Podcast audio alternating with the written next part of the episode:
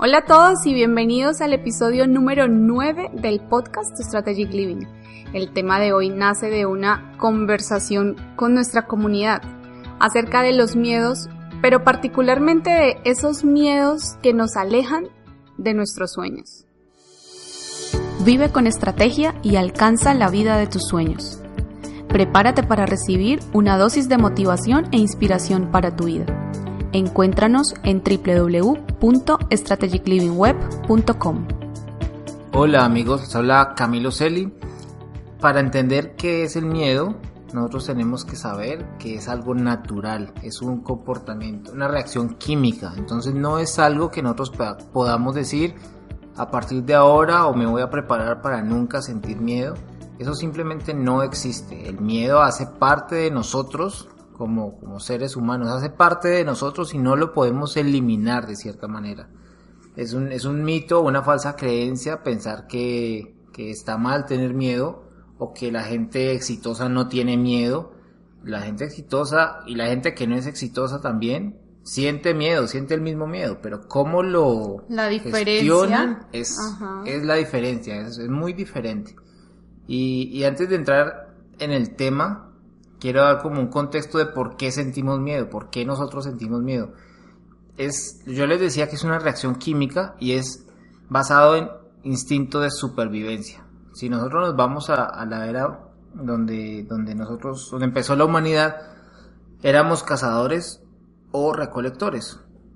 En ese entonces, el, el mecanismo primitivo simplemente se activaba para cuando hay una situación de peligro, tenemos dos opciones, o atacamos o tenemos que huir. No había ninguna, ninguna alternativa. Si un cazador estaba en medio de la selva y se encontraba con una bestia salvaje, el miedo es el que preparaba para huir o para atacar.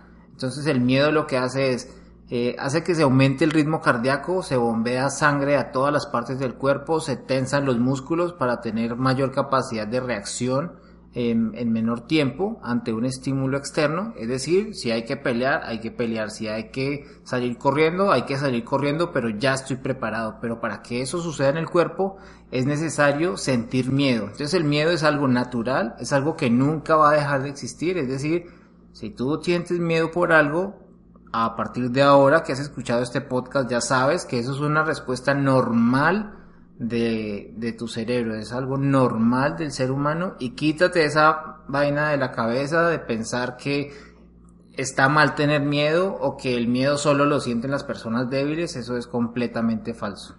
Pero lo más triste, Camilo, es llevado a nuestra vida, o sea, ya tomando esta historia de nuestra era primitiva, llevado a nuestra, a nuestra vida, a nuestros sueños, generalmente ese miedo nos hace huir, huir de nuestros sueños. Sería más interesante decir voy a atacarlo. Voy a atacar, claro, o sea, como esa bestia que mencionabas ahí, es ese miedo que nos, se nos pone ante nuestros sueños y es decir, lo ataco. Pero la realidad es que en la mayoría de las ocasiones decimos mejor huyo. Sí, y eso es porque nosotros estamos acostumbrados a recibir malas calificaciones, entonces si tienes una mala calificación por alguna cosa, es un mal comportamiento, está mal, te estás equivocando, estás fracasando, estás fallando. Y Ahora eso nos, eso nos va como, como alimentando desde niños que no podemos cometer errores. Así es, ahora que cuentas eso, les comparto también a toda la audiencia una experiencia personal. Resulta que, pues los que ya nos han escuchado saben que cuando quedé embarazada, pues decidí dejar el trabajo de oficina. Sin embargo, pues yo siempre había sido una persona de muy buenas calificaciones en el colegio, universidad, sobresaliente siempre. Y cuando llega esta etapa de querer emprender, tenía esa esa nota, ese halago, ese premio en mi cabeza. Y entonces era como, pero lo tengo que hacer tan bien que me saque buena nota. Pero buena nota nadie me la iba a poner, claramente, porque no tenía quien me calificara eso. Era una nota mental. Era una nota mental, era un miedo imaginario. Porque cabe aclarar aquí que los miedos, o sea, hay la misma reacción química por un miedo que sea real como en el caso del cazador, o por un miedo imaginario, que es en el, como hablábamos ahora en el caso de, de esta bestia que se antepone a nuestros sueños. Entonces, sí, nadie me iba a poner calificación, tampoco era que lo hiciera consciente, pues porque no, pero, pero sí era como ese, ese, ese inconsciente que te decía, no, no está del todo bien, y, y, y siempre querer como buscar algo más y algo más. Total, el miedo me paralizaba, me paralizaba, no tenía como, como un, como un calificador superior, porque así es como vemos al profesor, a la universidad, a, no sé, al padre que castiga. De, figura de autoridad Exacto. tradicional. Entonces era como que en mi emprendimiento no estaba, pero en mi cabeza sí. Entonces era ese miedo y me paralicé durante mucho tiempo, ¿no? Patiné un gran tiempo hasta que me di cuenta que, que bueno, que tenía que gestionarlo dentro de mí y no era ningún factor externo, sino dentro de mí. Y pues nada, lo que tú dices, las cosas cambian cuando uno los hace, las hace a pesar del miedo. Bueno, también hablamos con la comunidad y ellos nos contaban sus miedos, esos miedos que los alejan de sus sueños. No sé qué decir, si, si es triste o qué, pero había muchos miedos en común. Digo, pocos miedos en común. sí, más bien. Entonces, uno de esos de los que más se repitió es el miedo a equivocarse. Sabes, yo creo que los, los, los resultados que tenemos de nuestra comunidad hablan mucho de, de cosas que todos hemos vivido. O sea, no es, o sea, no hay alguno en particular que yo diga, uy, yo no me imaginaba eso. O sea, de hecho, todos en algún momento yo personalmente los he, los he sentido, los he sufrido, los he vivido, los he experimentado y por eso entiendo completamente eh, la razón de ser de esos miedos, pero también entiendo que hay formas en que nosotros podemos aprender a desarrollar esas habilidades que nos permitan ser más, más duros a la hora de enfrentarnos a una bestia, a un miedo y no, y no huir de esos miedos, sino al contrario, se me presentó esto, bueno, entonces ahora sí, venga pues, venga pues y, lanzarse y lanzarse, pero es un, un, desarrollo, es una habilidad que se desarrolla. Claro, este miedo a equivocarse también pienso que viene un poco del sistema social en el que vivimos, en el que nos ha enseñado, el sistema educativo incluso nos ha enseñado que cometer un error está mal, que, que, si, que si te equivocas te castigan. Que si haces algo distinto a lo que el profesor haría, entonces está, mal. Está mal, y, y, y si te va mal, pues en la casa te van a castigar. O sea que siempre cometer un error está mal visto y está es castigable. Sí, Lo, más, a mí lo que más me, me, parece curioso del sistema educativo es que cuando te pregunten, diga su opinión sobre tal cosa y el profesor lo califique, o sea, es mi opinión. No. Es lo que yo creo. O sea, escribe tu opinión, pero no te salgas de las líneas. Sí, o sea. Así o sea, son cosas que, que lastimosamente nos tienen marcado de forma inconsciente. O sea, inconscientemente estamos siempre con ese temor a sacar una mala calificación. Así es, y cuando llegamos adultos, este miedo de a cometer errores es uno de los que más se manifiesta por el mismo sistema en el que venimos. Entonces, aquí qué les quiero decir, que en qué, más bien, qué le faltó al sistema educativo contarnos que cometer errores hace parte, diría yo, indispensable del proceso de aprendizaje. Yo creo que es la mejor forma de aprender. O sea, uno aprende es equivocándose. Uno no aprende de la teoría, muy bonito, sí, la teoría, chévere, pero cuando la vaya a aplicar se va a dar cuenta que las cosas no siempre son como dice. Además, generalmente salen X hmm, cantidad de variables adicionales que no contemplaste en el papel. Se, se imaginó, o sea que es, normal. Así es. Y claro, y en el, en el evento que salen tantas variables que no tenías en mente, seguro te vas a equivocar. Pero equivocarse te, va a decir que la siguiente vez lo vas a hacer mejor o que por ese camino no es. Pero es parte indispensable del aprendizaje y esa parte nos la cortaron, esa parte no nos la contaron. Entonces llegamos adultos y no lo sabemos gestionar. Entonces, incluso antes de hacerlo, ya tenemos miedo porque va a quedar mal, porque pensamos es que ni siquiera decimos posiblemente va a salir mal. Es que me da miedo, me paralizo porque sale, porque va a salir mal.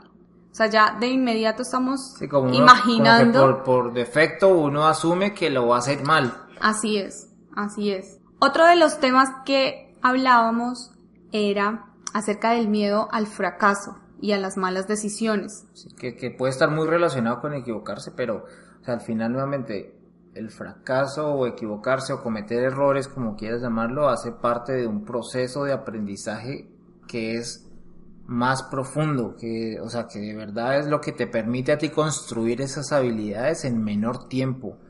Así es. Y, y eso lo podemos ver en, en, los grandes emprendedores. Ningún emprendedor de los que ustedes puedan haber escuchado le ha pegado a la primera. La primera, ni siquiera. Todo el mundo cree que, que Mark Zuckerberg eh, fue el primero, o sea, que, su primer emprendimiento fue Facebook, ¿no? Facebook fue el tercero.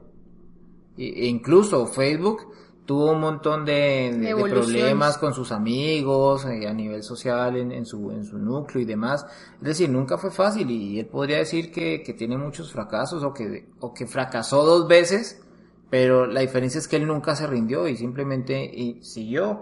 O podemos ver grandes, grandes mentes como Steve Jobs, eh, podemos ver personajes, eh, atletas como, como Michael Jordan, que es el ejemplo típico de siempre, o sea, ellos llegaron a la grandeza porque tuvieron que embarrarla muchas veces y eso solo los motivaba a ser más fuertes, a entrenar más, a desarrollar nuevas habilidades, a esforzarse más. Y al final llegaron a lo que llegaron gracias a que se equivocaron no una, ni dos, ni tres, sino cientos de veces en, en, su, en su diario vivir. E, eso hace parte del proceso. Lo importante es no rendirse. Bueno, otro de los temas que hablábamos era salir de la zona de confort, el miedo a salir de la zona de confort.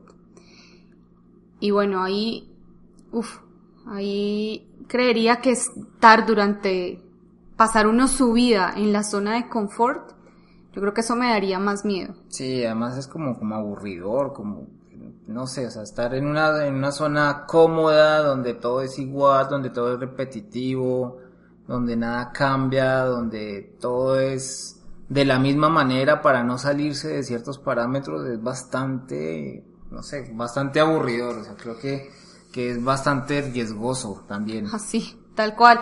Y más queriendo obtener resultados diferentes. Entonces, una de las cosas importantes es tener claridad de si quiero cosas diferentes, necesito hacer cosas diferentes.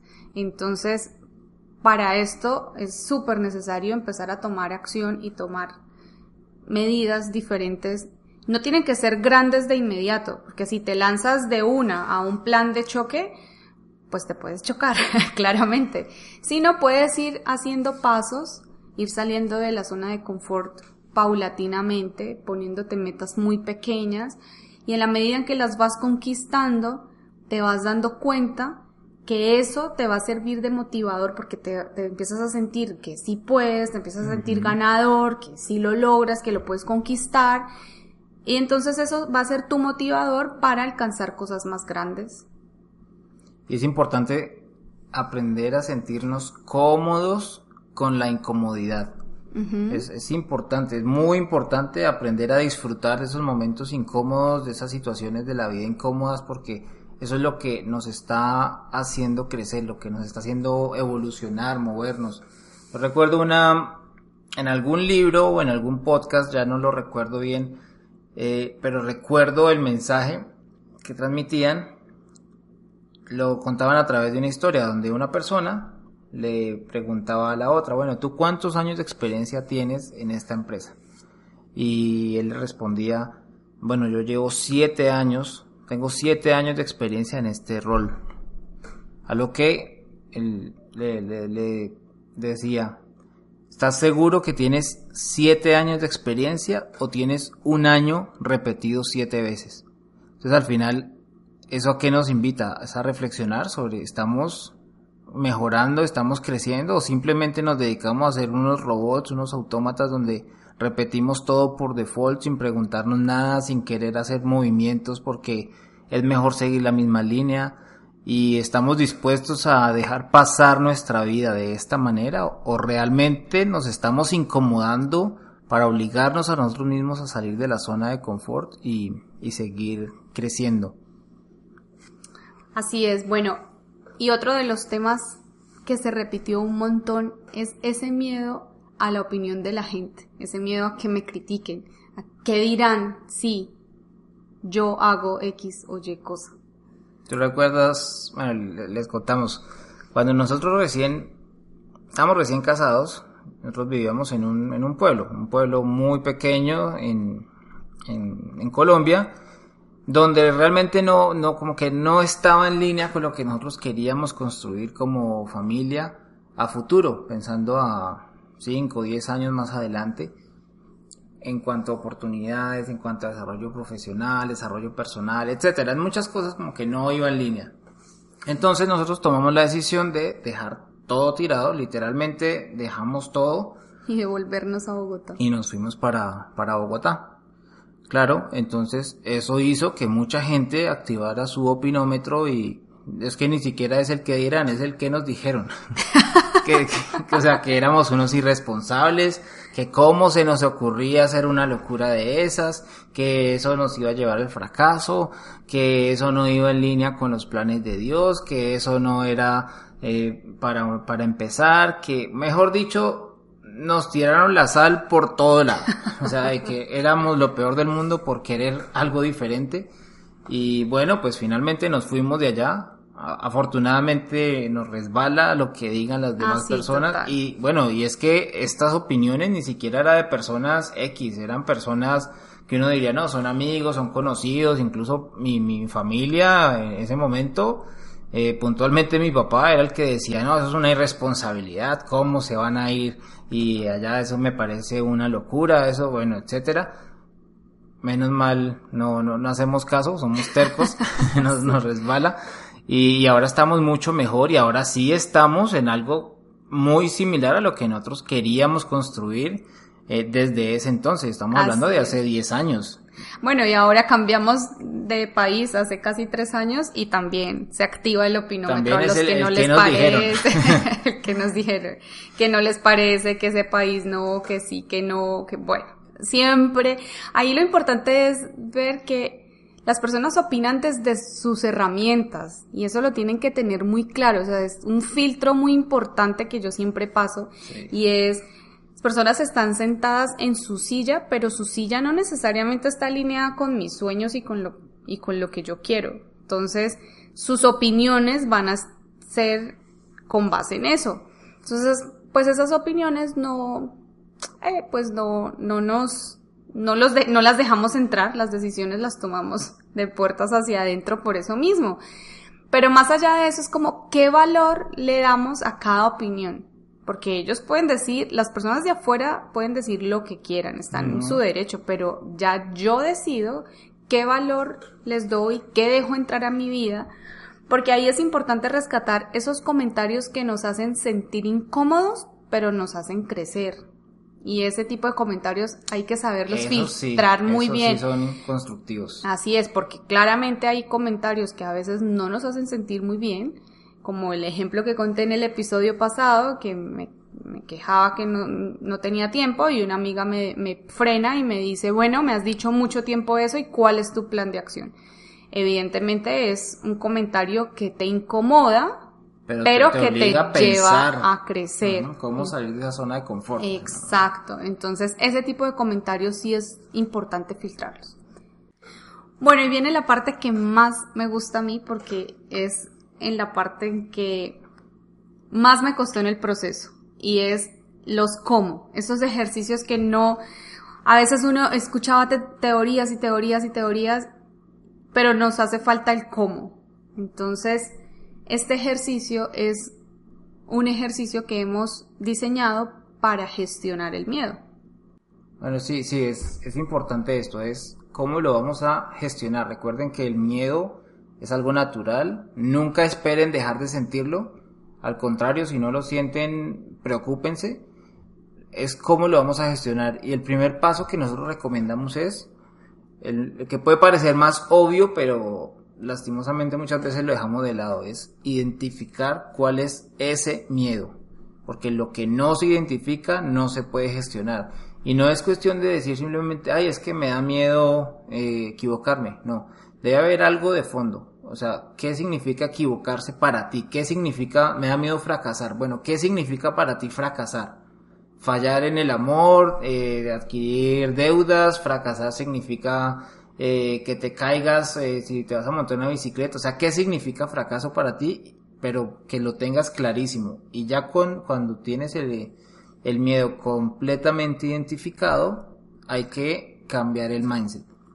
Ahí hay algo importante y es identificar porque a veces lo disfrazamos y no nos reconocemos ese, ese miedo. Entonces ya una vez se identifica es cambiar esa, la mentalidad acerca de ese miedo. Entonces, por ejemplo, ese, ese tema, eso, esa, eso que nos repetimos, eh, y si me sale mal, y si me queda mal, es como girarlo y decir, bueno, ¿y qué tal si me sale bien? ¿Y qué tal si esta vez voy a tomar una buena decisión? ¿Y qué tal si voy a disfrutar salir de mi rutina? Y que, o sea, es darle la vuelta. Como pensar qué tal si descubro cosas nuevas que antes no sabía que me gustaban o cosas que yo no sabía que era bueno, que tenía talento y lo puedo descubrir. Y es exactamente el mismo miedo, pero visto desde otra perspectiva. ¿Sí? Luego, como tercer, como tercer paso, es empezar a hacer acciones pequeñas para gestionar este miedo. Entonces, por ejemplo, si patinas un poco con el tema de la toma de decisiones, porque piensas que te, pues porque te da miedo que las que sean malas y que no que siempre quieres tomar la mejor decisión posible y te quedas patinando. Exacto. Entonces, mi consejo es, por ejemplo, empieza a tomar decisiones pequeñas diarias. Hoy voy a almorzar algo que nunca he comido. Entonces, digamos, nunca he comido un plato vegetariano, entonces voy a ir a un restaurante vegetariano y voy a probarlo. Puede que ese plato salgas de ahí y no te haya gustado absolutamente nada. Pero eso es, eso es súper importante porque sales de ahí y si no te gustó, vas a decir, primero, que aprendes? Un plato que nunca más vas a volver a pedir. Y segundo, también le enseñas a tu cerebro que el mundo no se acaba aunque hayas tomado una aparente mala decisión, ¿sí? O que la decisión, más bien, no tuvo el resultado que deseabas. Esperabas encontrar un plato delicioso, pero pues no, salió un plato que no te gusta y el mundo no se acabó, el mundo siguió. Finalmente sales de ahí, te puedes comer un paquete de papas, qué sé yo, pero el mundo no se acabó. Sí, el mundo no se acabó. Y eso es súper importante, como que te enseñes a ti mismo. Que no tener un buen resultado en tus decisiones, pues no, no significa que el mundo se acaba. Y otro, y otro ejemplo que se me ocurre es si te da miedo, por ejemplo, ¿qué dirán las personas de mí? Pues aprende a, a enfrentarlo de cierta manera. Cambia el peinado, cambia la forma en que te vistes un día. Aprovecha las redes sociales y haz videos, haz videos en las stories o cosas así, Que, que son como cosas nuevas y que te estás enfrentando como al paredón de, de la gente y te vas a dar cuenta que si no les gustó cómo hablaste, pues no pasa nada, tú sigues siendo tú, tú sigues siendo tú y el mundo no se acaba. Y es un poco enseñarte a ti mismo y a tu, y a tu mente y a tu cabeza, enseñarle un poco que si las cosas no salen perfectas, pues la, la vida sigue. Sí, o sea, cuando uno se enfrenta al paredón, como dices, pasan tres cosas. Uno es, o que te critican, pero uno ya sabe que eso va a pasar, entonces vale cinco. La otra es que al contrario de criticarte, te, te halagan, dicen, uy, qué bien, qué buen peinado, cómo te ves de diferente, te luce ese nuevo look, etcétera. O la otra es que ni siquiera, ni siquiera haya, aunque dirán, ni siquiera pasa desapercibido X y sea una situación que solo estaba en el imaginario, en nuestra cabeza, pero estábamos generando esa misma reacción química sin sentido. Entonces, recapitulando, paso número uno, identificar el miedo. Paso número dos, ajustar el mindset para verlo desde una perspectiva positiva. Y paso número tres, hacer un plan de pequeñas acciones para acostumbrar al cerebro a enfrentarse a ese miedo. Con esos tres pasos que, que ustedes sigan, es cuestión de hacerlo algo cotidiano y les garantizo que los miedos los van a, los van a gestionar de una mejor manera. Hemos llegado al final de este episodio. Gracias a todos nuestros oyentes, a nuestra comunidad por esta conversación tan buena que nos han dado. Y bueno, a todos ustedes, si quieren continuar conectados con nosotros, pueden encontrarnos en Instagram en arroba strategic.living, en Facebook en arroba strategicliving.co y también en nuestra página web www.strategiclivingweb.com. Nos vemos en el próximo episodio.